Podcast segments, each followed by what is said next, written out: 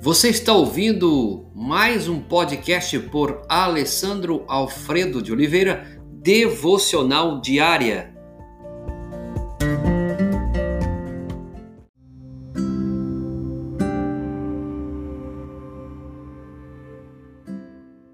Os planos de Deus versus nossos planos. O texto base é Êxodo capítulo 2, verso de 11 a 15. Ora, aconteceu naqueles dias que, sendo Moisés já homem, saiu a ter com seus irmãos e atentou para as suas cargas, e viu um egípcio que feria um hebreu dentre seus irmãos. Olhou para um lado e para o outro, e vendo que não havia ninguém ali, matou o egípcio e o escondeu na areia. Tornou a sair no dia seguinte e eis que dois hebreus contendiam e perguntou que fazia a injustiça. Porque feres a teu próximo? Respondeu ele: Quem te constituiu a ti príncipe e juiz sobre nós? Pensas tu matar-me como mataste o egípcio? Temeu, pois, Moisés e disse: Certamente o negócio foi descoberto e quando Faraó soube disso, procurou matar a Moisés. Este, porém, fugiu da presença de Faraó e foi habitar na terra de Midian. Êxodo capítulo 2, versos de 11 a 15. Quem livrou os filhos de Israel do Egito? Foi Moisés ou Deus? Você já parou para pensar sobre isso? É claro que foi o Senhor Deus. Ele resolveu trazer Moisés a um relacionamento com ele, a fim de que ele pudesse livrar a Israel. Será que Moisés alguma, alguma vez tentou tomar as questões referentes aos filhos de Israel nas próprias mãos?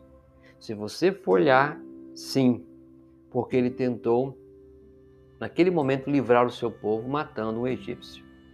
Quando você olha para Êxodo capítulo 2, versos de 11 a 15, Moisés começa a fazer a sua própria vontade em favor do seu povo. O que poderia ter acontecido se Moisés tivesse tentado livrar os filhos de Israel pela sua própria mão, usando algum expediente humano? Você já imaginou isso? milhares e milhares de pessoas teriam sido mortas.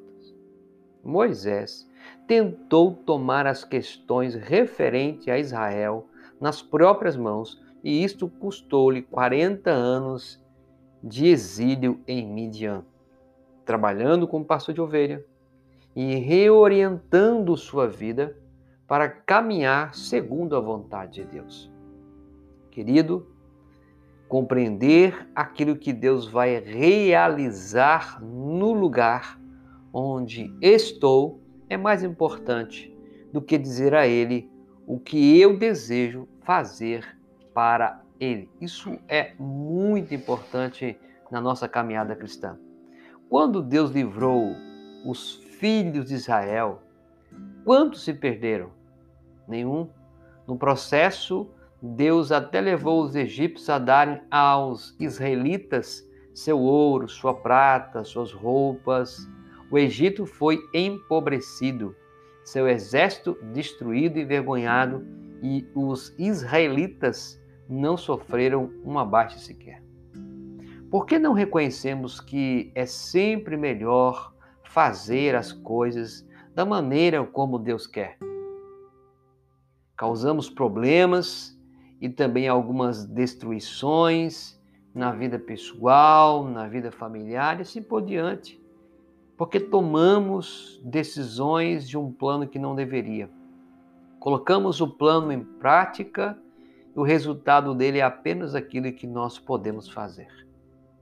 Deus em Cristo é o cabeça da igreja, é o cabeça do corpo.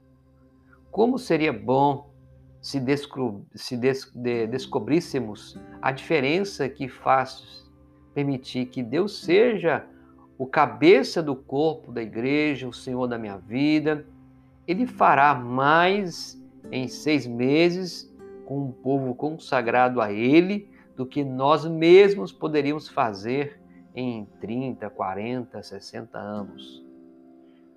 Eu gostaria que você pudesse pensar como que você tem tocado a sua vida, como tem sido a sua vida.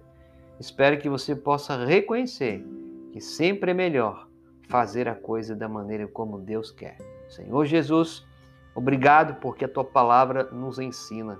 Revela ao nosso coração que nós precisamos fazer as coisas da maneira como o Senhor quer. Livra-nos de tentar fazer do nosso jeito, da nossa maneira e de acordo com aquilo que nós achamos que é melhor para cada um de nós. Oriente esse homem, essa mulher, essa família a fazer conforme a tua vontade.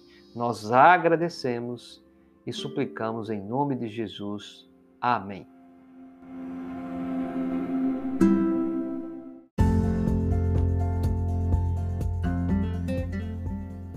Você ouviu mais um podcast devocional diária? Se isso trouxe bênção para a sua vida, abençoe outras pessoas compartilhando esse podcast.